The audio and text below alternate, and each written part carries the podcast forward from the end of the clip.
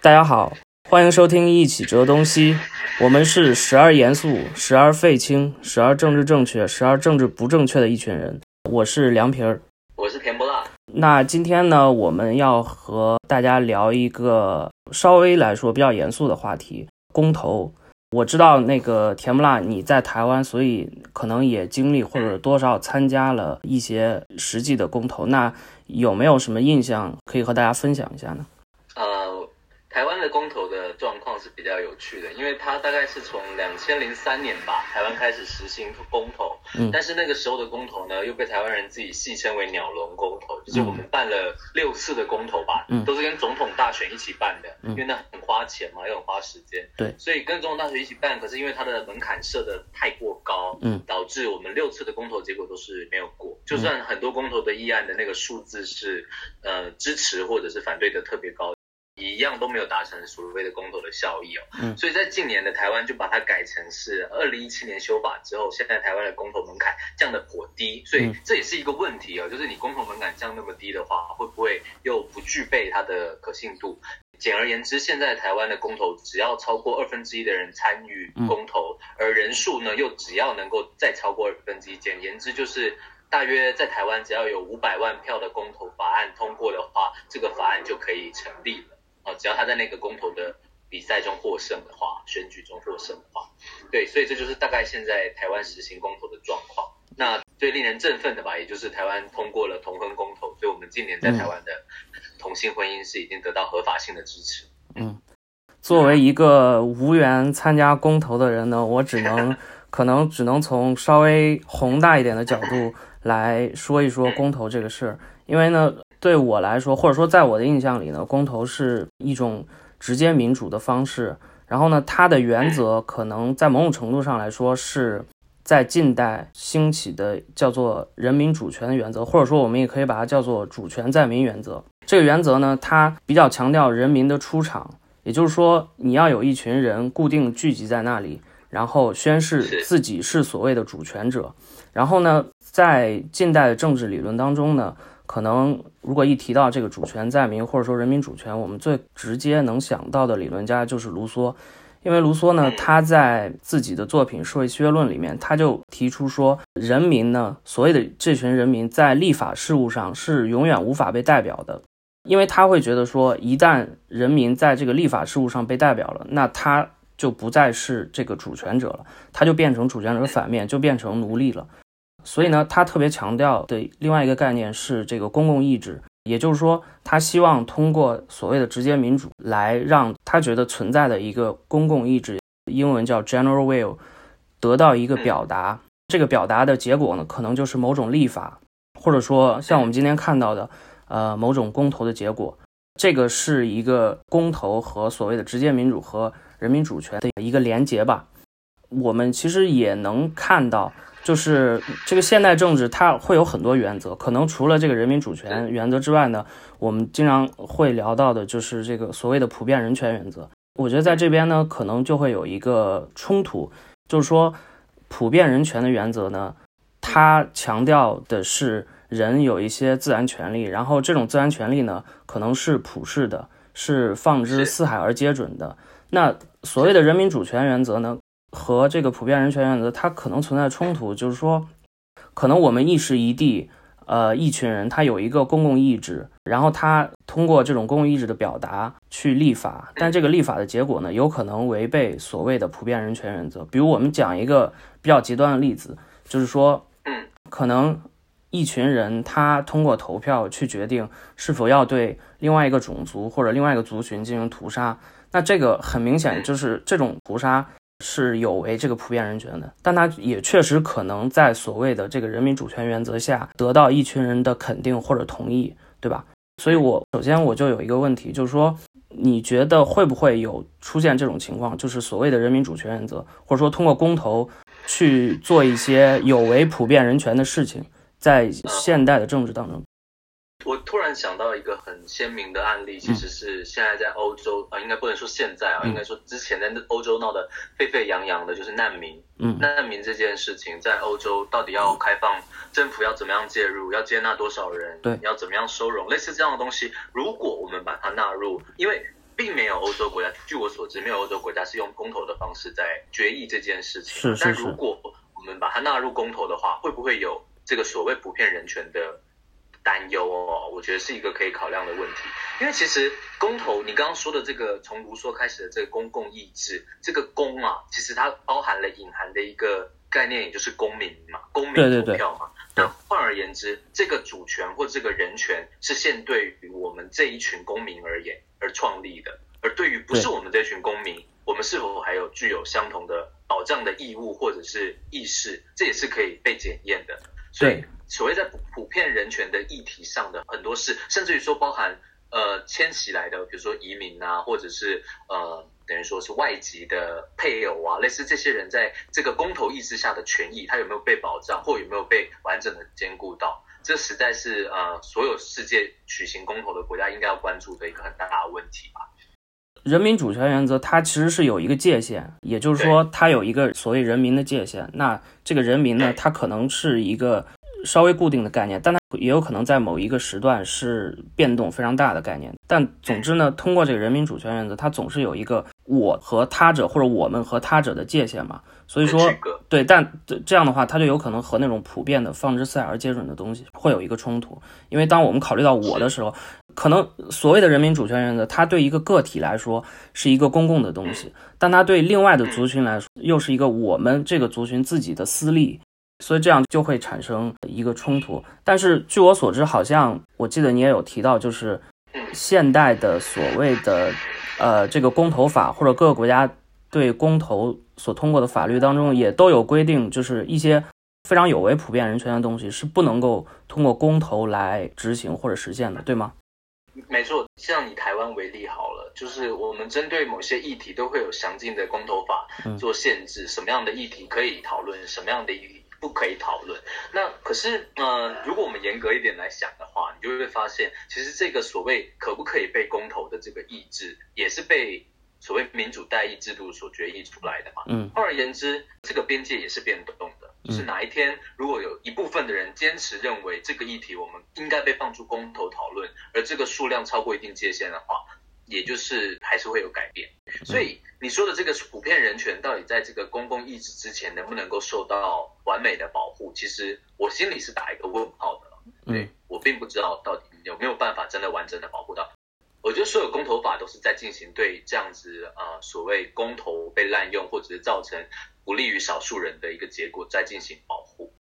你刚才又提到就是。所谓的对普遍人权的定义，或者说，呃，公投法它对公投所做的一些限制，其实非常吊诡的是由这个代议政治所规定的。因为我们传统上会觉得公投似乎是一个直接民主的一个方式，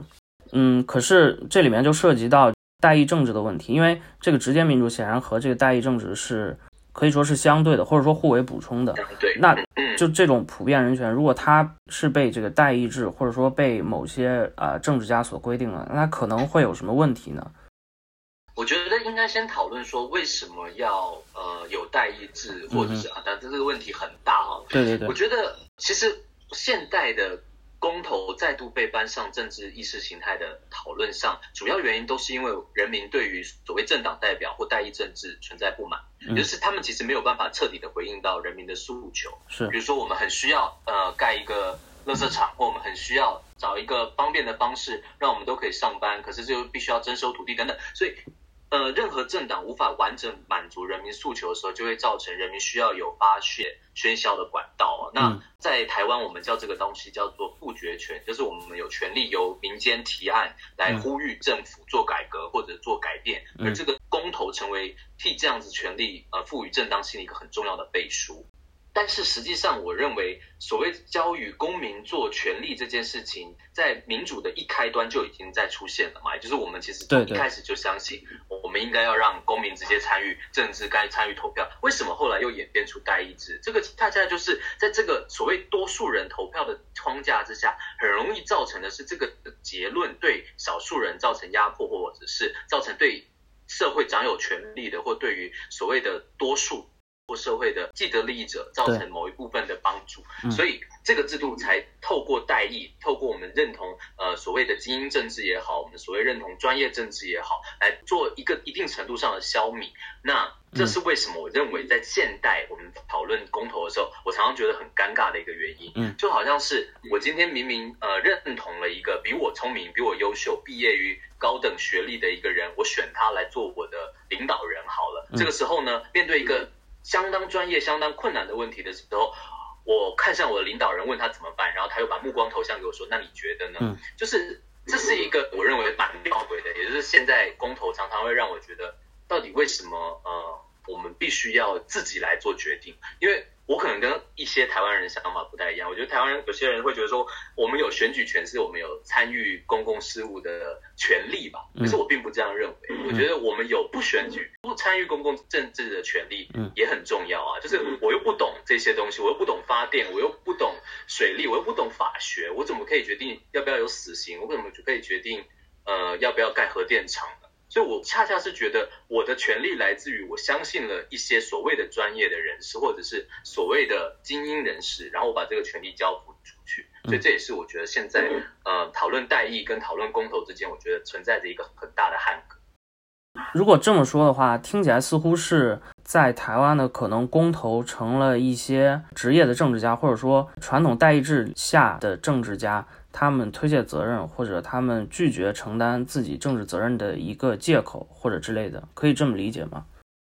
嗯、呃，我觉得是哎，因为首先就是其实回到刚刚所谓公投的议题上，嗯嗯，什么议题可以公投，什么议题不可以公投，然后谁决定的？就好像台湾通过同婚，嗯，你如果问我的话，我为同婚通过感到要高兴，因为我认为同志应该有结婚的自由。是是是。你如果问我说，我们透过公投来决定让不让他们同婚吧，我是反对的，因为你如果认同可以透过公投决定要不要让他们同婚，等于同时你也认同可以透过公投否定他们结婚的自由。嗯，这个东西本身就不应该是透过人民的一个投票表决，像选班长一样来做出一个数量上的决议，而是我们今天如果相信这个东西是对的，我们应该要往这个方向去努力达成他们具备这样子的权利。而这条路线，我认为透过代议的制度是比较有效率。可是，在台湾，因为政治人物不愿意负担，比如说呃得罪某一部分坚定立场的反同婚的人士也好，或者是呃他们对于他们自己。没有足够的力量来推动这样的法案也好，他们需要寻求背书的时候，就把同婚的议题搬上公投的台面上。然后现在索性是通过了，那所以我觉得，哎，结果来看好像是不错。在我的内心，并不能因为这样的结果就说服我说用公投决定这样的事物是好的。对，因为我认为你当今天结果只要不是发生于你想的要的状况的时候，你就会还是活在一个你所谓同性恋被压迫或者是得不到自由这样的一个土地之上。针对你刚才说的，其实我有两个就是想要补充的。就第一个，其实是说回到我们刚才的那个人民主权和普遍原则这个两分的框架下，然后我们如果把同婚的这个事情带进去，也就是说，可能很多人或者说我们大多数人可能会认为，这个同婚它是一个在普遍人权之下也是非常正当的事情。所以呢，基于这个东西，我会觉得说，就像你刚才说的，可能代议制在同婚这件事情上也可能保证。这个普遍人权能够得到实现，但为什么要通过公投、通过直接民主的方式去测试这个东西？我可不可以把这个理解成为这个是一个绝对原则和一个现实之间的一个妥协？也就是说，当我们在公投这一类的事情，公投要不要给同性恋婚姻合法化的时候，我们其实是在测试人民的接受程度。我们知道，一个社会它可能被一些习俗或者它被一些社会意见所影响，那它可能趋向保守或者趋向激进，这都有可能。是，这个是我们要考虑的实际状况。那我可不可以理解为，在这个事情上，通过呃我们诉诸公投，我们诉诸直接民主，其实就是要测试我们的民风民情是不是能够接受这样一种所谓的普遍人权之下的同性婚姻。然后呢，这样的话，我觉得公投可能还是一个更好的方式，因为假设我们接受这个公投本身的程序，那然后如果这个公投过了的话，可能表示我们可能就没有那么多的争议，针对于呃同性恋婚姻要不要继续，或者它是否正当、是否合法。我们相信公投能给我们一个相对的共识的话，它是有可能弥合针对一个议题所带来的分歧或者之类的。我不知道可不可以这样理解。就是说它是一种对习俗或者说民风意见的测试。我试图回答你这个问题好了，就是呃，我看一本书叫做《失控的多数决》，是日本的一个教授叫做坂井丰贵写的，嗯、他在里面就讨论到，那换而言之，你刚刚的说法里面哦，就是公投作为一个民意的风向的指标哈，我们做这个政策。背后赋予它正当性的，其实还是多数嘛，也是今天这个社会的民情风气，我们愿意支持这样的政策。那因为这样的人多，所以我们支持这样的政策是合理的。那我们这个社会应该往这个方向走。嗯、这个东西就是所谓的多数暴力 （tyranny of majority） 哦，就是它会造成的是这个社会它必然变成是由多数决来决定的话，那我认为这是并不是一个理想的状态。这个状态的好处，那个。呃，板井教授是讲的说，因为他会很快，他可以很立即的帮我们做出一个决定。嗯，那这个决定是会在这个所谓民主程序里面，往往很繁琐。我们推动人权自由，我们推动妇女有投票权，都推动了几十年、几百年。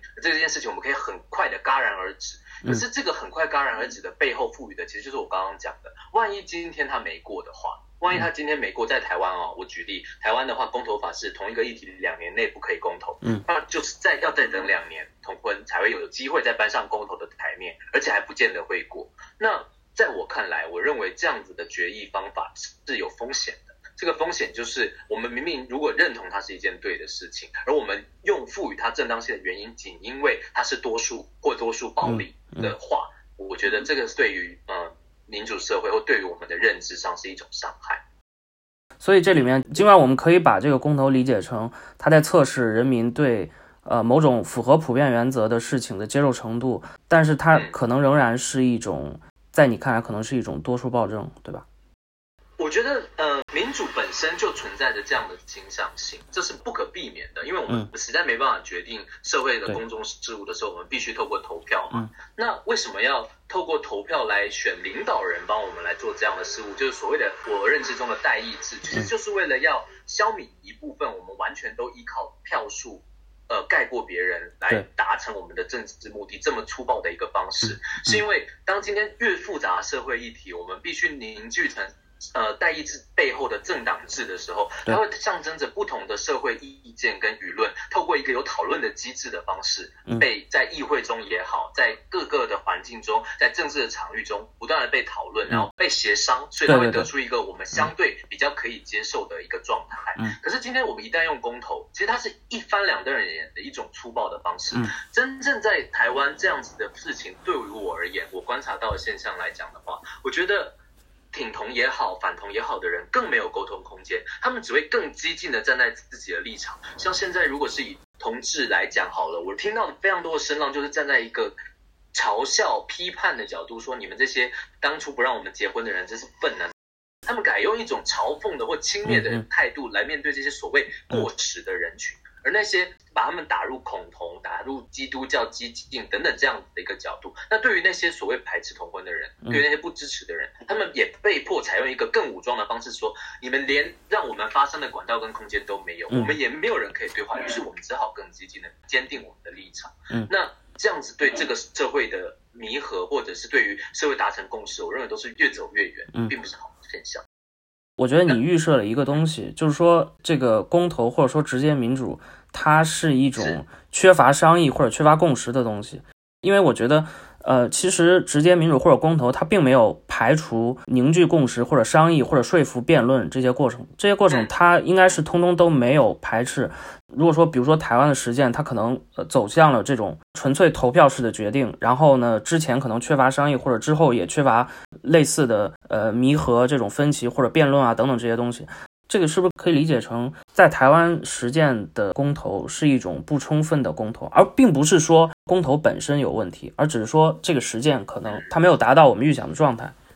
我觉得梁平，我觉得你讲的非常好，这件事情恰恰才是今天也许问题的核心。嗯，我认为问题其实真的不是出在公投身上，嗯，而也不是出在我觉得我不是要说台湾很不好，或我们对对对台湾人滥用了这个制度。我觉得就是台湾其实一直在很努力的想要鼓吹所谓审议式民主。嗯，就是我们是要把公共事务放给公众参与讨论的，对，对对，所以我们大家应该理理想上，我们针对这样的议题，我们是很认真的去理解对方，我们要去倾听对方的声音，然后我们来思考，包含像核电好了，在台湾，我们要思考到底核能它造成的伤害有多严重，到底我们可以从中得到什么样的好处，然后多少国家实施了以后没有发生我们真正恐惧的状况，或我们有没有办法避免？那以火力会不会更严重？等等等等，我们应该透过理性的思考跟辩论，如果真的能够这样达成的话，我认为这个这个制度绝对是理想的。嗯，可是恰恰就是如同所有美好的宣传之后，你看到的现实往往展现的是另一个层面。我的美梦里面，如果未来台湾也可以达到所谓的理想沟通啊、嗯、啊，这个良性思考啊，我觉得非常好。那也许公投是一条好的道路，因为大家会越来越愿意去倾听对方。可是，在现阶段的操作之下，嗯、我认为就是。尤其是近几年的所谓民粹的抬头哦，然后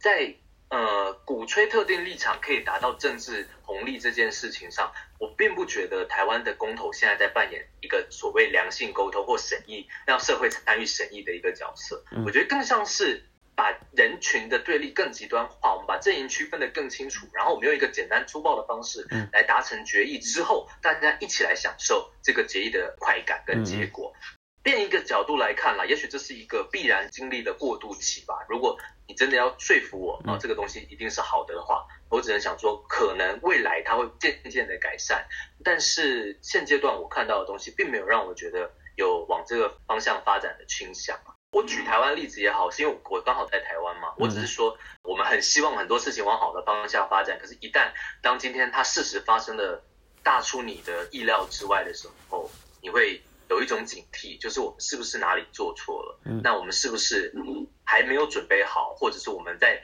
呃公投这个设计方面，其实本身应该要做修正。这个部分其实我觉得才是我们台湾人也好，不应该讲，我觉得全世界要举办公投的国家都应该去思考，怎么样的公投可以达到更好的，包含像那个脱欧也是，你觉得吗？脱欧他们这次脱欧完，马上意识到就是我们让这个二分之一的这个所谓要脱不脱。是一个非常蠢的一个做法。我们应该要思考的是怎么脱。呃，我们的公投应该要给大家十几个选项，让你们回去读这个论文，让你知道说，哇，我们脱了会多惨，不脱会怎样？那有几年以后会怎样？让你有更多的思考空间。嗯，所以我们的公投制度是不是应该要做修正？这我觉得才是今天我真正想讲的东西。其实你刚才说到，呃，英国的脱欧的公投，也让我想到，结合你刚才讲的，就是公投它可能造成的分裂或者多数暴政这两个问题，让我想到就是我们其实是处在一个就没有共识政治的时代，也就是说，在国家内部这种共识的政治是逐渐趋于破产的。但是可能我和你的认知有一些差距，就是你可能会觉得。公投本身或多或少它的设计之类的这些都有一些问题。如果说从一个大的角度想这个共识政治的破产，我会觉得说其实这个东西是很难避免，因为我们处在一个在二战以后很多国家有非常长期的和平，那么它就没有这种外部敌人，在一个没有外部敌人的环境下，其实这个共识政治这件事情本身就变得有一点艰难，而我们又是处在一个。贫富的分化在加剧的时代，那这样可能会导致少数人他获得大量的资源，然后多数人他可能只占有非常少的资源，也就是我们所说的沉默的大多数或者之类的。所以这种经济结构，这种战后的长久和平所带来的这种经济结构，它可能本身就会导致说我们对同一个议题有非常大的分歧，而且这个分歧在国家之内是很难通过这种政治议程的设置去弥合的。呃，你可能对公投，呃，稍微有一些悲观，就会觉得说，可能是一些制度设计，或者说甚至于，呃，公投的整个原则，多多少少都会有一些问题。但是，其实很多事情是出在这个公投之外，它可能是结构性的经济不平等对这个整个政治结构所造成的伤害。也就是说，其实公投可能未必有它根本性的问题，而我们能在公投当中所看到的一些问题。呃，包括这种分歧无法弥合的分歧，甚至于说国内的这种冲突非常剧烈的冲突，它可能是一些其他问题的显现。